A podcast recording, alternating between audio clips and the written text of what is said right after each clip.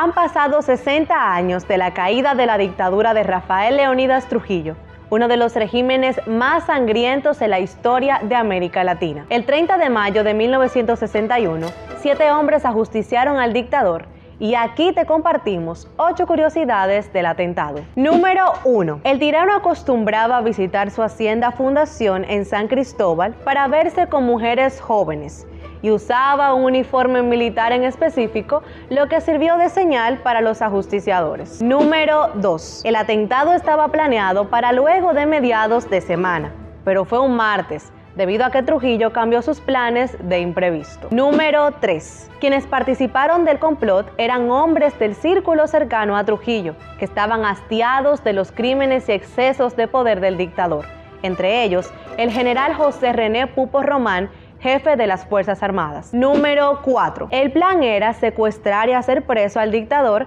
para luego comunicárselo al ministro de las Fuerzas Armadas, quien se encargaría de dar un golpe de Estado.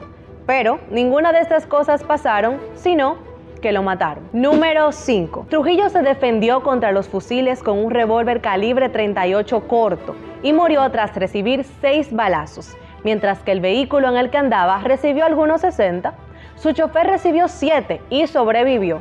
Murió finalmente en el año 1999. Número 6. Los complotados acordaron que matarían a cualquiera que resultara herido, pero no lo hicieron. Las autoridades interrogaron a Pedro Livio Cedeño, parte del grupo de acción, y al chofer de Trujillo, Zacarías de la Cruz lo que resultó más adelante en la persecución y asesinato de la mayoría de los involucrados. Número 7. En uno de los interrogatorios, Pedro Livio Cedeño dijo que los fusiles automáticos M1 utilizados habían sido suministrados por personal cercano a la Embajada de Estados Unidos en el país. Número 8. El último tiro que recibió el dictador, según la partida de defunción, le provocó una herida de bala con orificio de entrada en el dedo índice de la mano izquierda. La muerte de Trujillo puso fin a 31 años de una sangrienta dictadura. Desde entonces, mataron al chivo es una frase común para referirse al ajusticiamiento. Mataron al chivo en la carretera.